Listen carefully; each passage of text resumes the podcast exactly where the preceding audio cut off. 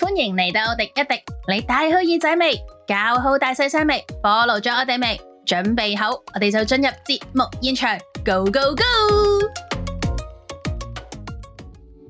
Very good number two，二號嗱，二號啦，二號嚟者你啊嘛，我係啊，我係啊，我發覺我身邊好多人都係二號嘅，原來係咩？好矛盾嘅呢、個，我哋成班好矛盾嘅人，成日一齊食飯，所以成日都好矛盾 啊，非黑即非黑即白，又要有個結果嗰啲人咧，好煩咯。係啊，其實我自己都有二嘅元素，所以所以我好明白，我我都係咁樣嘅，可能誒樣樣嘢我都要知道個答案，或者太過急啊，嗯，即係好急咁樣需要知道一樣嘢，咁可能呢個係二號嘅敗筆，咁啊困七號啦嚇，本身二號咧好難選擇自己嘅路向嘅，其實好多時都。嗯，我要點揀吓，同埋點樣揀先啱咧？佢成日都希望揀一個啱嘅路，诶、冇啱唔啱嘅路噶嘛？呢、個世界咁啊，困到今年啦，二零二三年啦，起起落落嘅一年啦，上年啊，咁今年咧點都會揚升一下嘅。二號咧困七嗰年咧，你就上年咪有個結果嘅，係，咁今年咧你就要知道自己需要點做。上年可能有一啲好嘅結果，唔好嘅結果啊，或者係有啲嘢突然間知咗啊，即係我我哋我哋我哋稱之為知咗。嗯哼，哦，原來吓一段關係都可以咁好嘅咁樣，又或者原來一段關係，哦，我睇清楚個瓶頸位啦，你知道咗一啲定位啊嘅時候，你今年呢就會知道點做噶啦。係係，啊，同埋今年呢咪話計劃成長嘅一年嘅，咁今年有好多嘢呢，我哋呢，你 plan 嘅話呢，吓 plan 嘅話呢，之後呢應該都有啲幾好嘅回報噶。我都覺得一定係，加埋個一定，我都一定係，因為不論你個計劃個過程係幾咁辛苦都好啦。嗯因，為我哋講緊你計劃咗今年你去嗱，講緊你計劃你喐，你喐埋嘅話，個成功機會係大增噶嘛。所以今年其實做乜都好，點都會有啲收穫。嗯，所以最緊要係 plan，你係要知道之後嘅路你要點做，你係要知道，譬如好似頭先同阿迪迪講啦，你自身你呢一刻最需要係乜嘢？二號係一個幾好嘅一年嚟嘅。第一啦，你啱啱先 plan 啫嘛，係咪？路咧就要知道一樣嘢，我 plan 咗一段時間嘅啦，但係我係而家先去行咯。行動吓。頭先你就講正正就係正正，唔好意思，我個口啲流口水，唔知點 解，因為因為我流口水啊嘅。自己 cut 咗，嗰陣時候好想揀一個啱自己嘅嘢， 係，譬如誒、呃我攞讀書為例，我好想揀一科我啱自己嘅，嗯但係咧，究竟係咪真係啱咧？你唔知啊嘛。哼，嗯一路咧喺二年裏邊，我都有同我身邊啲朋友傾開，喂，如果我想讀科，讀邊啲科好啊？誒、我應該涉及啲咩範疇啊？咁我有啲唔成熟嘅朋友咧，佢就話：你想學乜就學乜，你想做乜就做乜啦。嗱，點解我會用唔成熟？因為我成日覺得佢哋成為衝嘅。係，好啦，跟住有一班咧比較成熟嘅媽媽級咧，即係佢哋已經有小朋友啊，成日都要揀科啊，揾學校嗰批咧，佢哋就會保守少少，佢就話讀一樣對於你嚟講係有用嘅嘢先咯。嗱，佢哋係用有用實在嘅嘢。嗯跟住咧，我就中立咗兩邊之後，我就嗯，不如我試下向靈性方面發展啦。嗯，嗱，靈性方面都有學術性同埋技術性啊嘛。啱，技術性就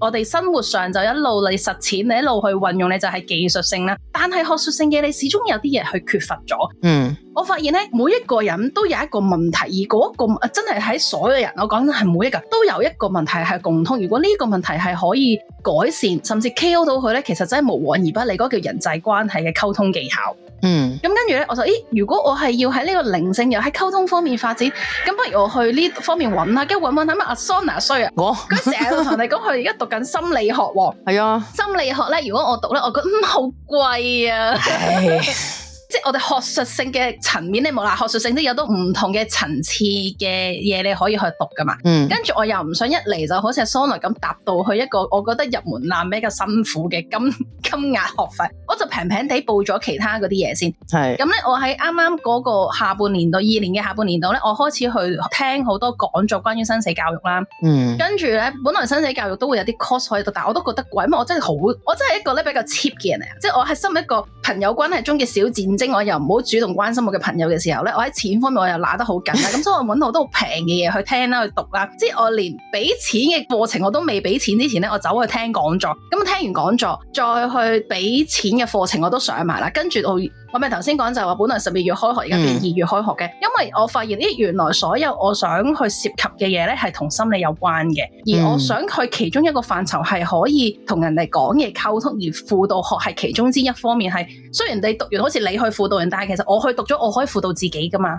嗯。嗯，呢一個啱啊係一個我係可以喺我實踐我生活裏邊得到嘅另一個學術性嘅嘢。咁所以就係當我知道我二二年嘅定位原來就係呢一堆嘢，咁我二三年就係哇，其實我計劃咗成年，因為我一路幫自己抽絲剝繭，嗯，去揀究竟邊一樣啱。如果我喺二二年裏邊，我一開始就計劃咗啊，好啦，我好似生活咁，我走去讀一個 degree 先，唔係唔好，但係有機會可能係我唔中意噶嘛。嗯，但係你報咗，你冇能唔讀噶嘛。嗱，你呢個就係有行動嘅計劃，咁而家我就覺得，哦，我而家呢個計劃係唔錯嘅，我又可以涉及到少少我想要嘅嘢，係，但又未去到一個叫做踩咗落去就出唔翻嚟一個氹線。咁所以對於我嚟講就係、二二年你知咗你嘅定位，你開始抽絲剝繭，到到二三年你有開始計劃博取嘅時候咧，呢一件事個個成功率，甚至之後我係 f o 到我嘅回報係一定會有啲唔錯嘅嘢翻嚟。嗯，咁呢個嗯就係頭先你啱啱講二號仔就係有呢一樣嘢咯。嗯係啊嗱，。當然啦，就係嗰啲咩識揀唔識揀，想揀啱呢啲咧，要將嗰個時間減短啊！ 以後就係唔好揀咁耐，即係好似我咁嗱，有啲人唔使好似我咁搞成年噶嘛，嗯即係可能我中間嘅過程係有唔同嘅嘢去學咗、接觸咗先啦。嗯但係每一個人嘅時間唔同，即係可能我又唔係話自己時間多嘅，即係 我屎忽痕啊，成日都話呢樣又學下，嗰樣又點啊？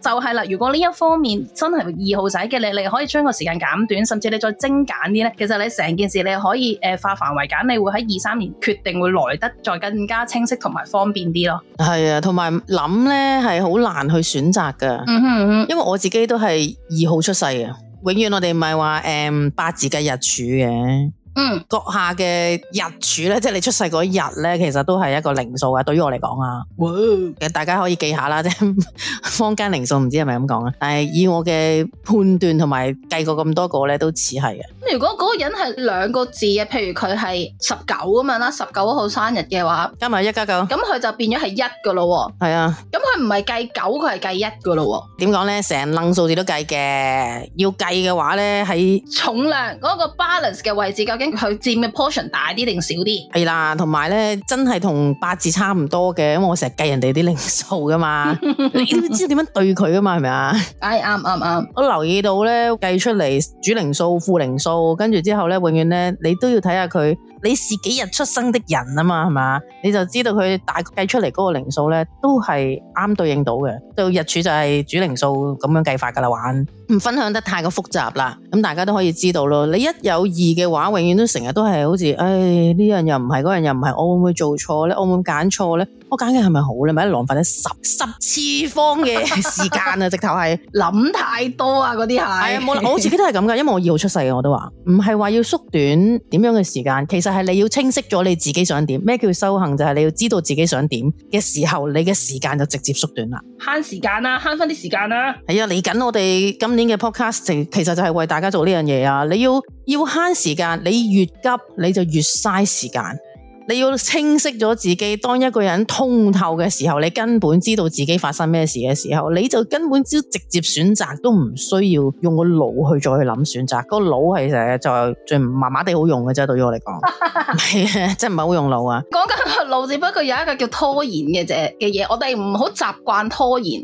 習慣拖延就你會愛上咗拖延呢一種美好嘅感覺，但係呢個其實 so call 嘅美好感覺係一剎那，佢唔長久噶。拖延到拖拖下到咁上下就奶焦噶啦，係啊所，以唔好愛上呢一種剎那嘅快感，我哋唔要呢一種拖延嘅快感。 二號今年啊面對啲咩問題啦？即係面對一啲金錢上嘅問題咧，都要面對嘅。嚇點解啊？點知啊？好似你咁講，你唔好講金錢啦，講回報啦。咁你有好多回報嘅，你做嘅嘢值唔值得你去做啊？呢種啊，嗯哼你嗰哼，啲回報咧都係要面對嘅。咁同埋經過上年嘅誒來來往往啊，跟住即係有個結果啊。咁今年如果係可以樂觀啲，就會好啲咯。嗯因為你開始已經係着實地去行動你嘅選擇啦嘛，行動你嘅 planning 啦嘛，咁啊樂觀啲會好啲啦，唔好成日屈喺屋企啦。唔知點解二號啊，好中意 好中意好宅喺屋企，我自己都係。好窄啊！我真係可以，大部分人都話 Covid 受影響，我我唔覺冇得我啊，係係啊 Covid 我受影 冇響。噶。不對唔住，我我覺得我好開心，我喺我嘅小天地活得好開心啊！呢幾年，又有貓陪係嘛，咪幾 好。 我哋唔好意思，有少少離地啊，講咗覺得好多嚇、你唔係啊嘛咩？係係係，即係大方向係有啲影響，有啲影響啦。啊，同埋二今年係九嘅 energy 啊嘛，頭先而家七。係咁啊，記住一樣嘢啦，如果有貴人嘅出現，如果有一啲嘅可能比你年長啊，或者係 experience 比較多嘅朋友嘅出現嘅時候咧，請聽佢哋講嘅嘢，可能對於你自己所有做嘅嘢咧，係有絕大嘅幫助㗎。淨係二號仔有呢樣嘢啊，哇！有貴啊人出現。如果有年長嘅人，無論嗰個年長嘅人係你本身，你覺得佢誒蠢蠢地啊，你冇乜智慧啊。但係如果佢無啦啦突然間同你講一啲嘢嘅時候，而你有 feel 咧，你都要聽下，唔好擺個主觀性嗰啲咧批判性嘅嘢落去先，聽咗先。得二號咧會有特別嘅嘢出現啊，或者你生日係二號，你都要即係要注意呢樣嘢。嗰、個個人咧年長過你嘅，咁係可能會俾一啲 advice 你啦，咁你就聽啊，即係可能聽咗先，唔一定要跟住去做。對於你嘅目標啊，或者係對於你自己要做嘅嘢咧，一定有幫助啊，可以留意下。好，咁同埋咧，減少唔好太多無謂嘅諗法啊，專注你嘅計劃，專注你自己嘅成長，你就唔好諗咁多騎呢嘢啊。平時嘅二號好中意諗嘢，我自己都係咪？因為好難諗嘢嘅喎，乜嘢叫做唔好嘅嘢先？嗯，咩叫無謂嘢啫？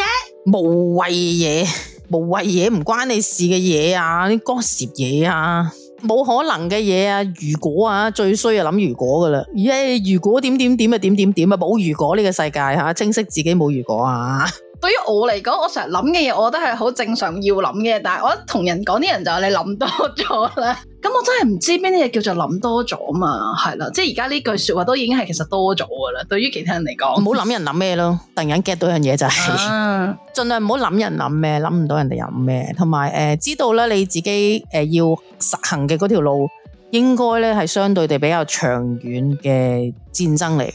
嗯哼哼，打勝仗嘅話，你就要明白呢一樣嘢係我揀嘅嘅嗰條路，我會慢慢行過去，你就會成功好，唔啊！二號人好，理其他人，好好打好自己嗰場仗。咪你理嚟都冇用噶嘛，淨係你啲長輩、啲前輩、學長學者講嘅嘢，咁就多多受用啦。係啊係啊係啊，記住啊，長輩啊，有可能有一啲人咧係你覺得佢平時講嘢好廢嘅，總之，但係佢我老公唔係講佢，即係 佢嗰個長輩係。嗱，我冇話佢好廢啊。咩叫長輩咧？就可能真係老過你比較多嗰啲叫長輩。你個老公同你算係平輩啦，佢就算老過你。嗱，記得啊，記得啊，真係好緊要啊呢樣嘢，記得捉緊貴人俾你嘅好嘢吓、小指示，有錢俾你都要吓、 記住呢樣嘢。明啊！我哋要專注我哋自己嘅個人成長嘅長線戰爭啊！係千祈唔好諗太多，尤其是唔好諗人哋諗乜啊，諗人哋諗乜係冇鬼用，人哋點諗唔關你事啊！如果有啲長輩貴人出現咧，就好好先聽人哋講嘢，因為咧人哋講得出咧都係為你好嘅啫，咁先聽咗佢，擺咗落個袋度先，咁啊到到最後咧點都會有啲幫助，係會一啲好事嚟嘅，唔好太固步自封啊！係啦，冇錯啦。咪遮住咪遮住，聽下一集之前記得 CLS 我哋啊！仲有要將滴一滴 share 埋俾你嘅愛人、屋企人、朋友、同事、隔離左右嘅鄰居啊！正所謂有好嘢要齊齊聽啊！大家喺下一集度見，拜。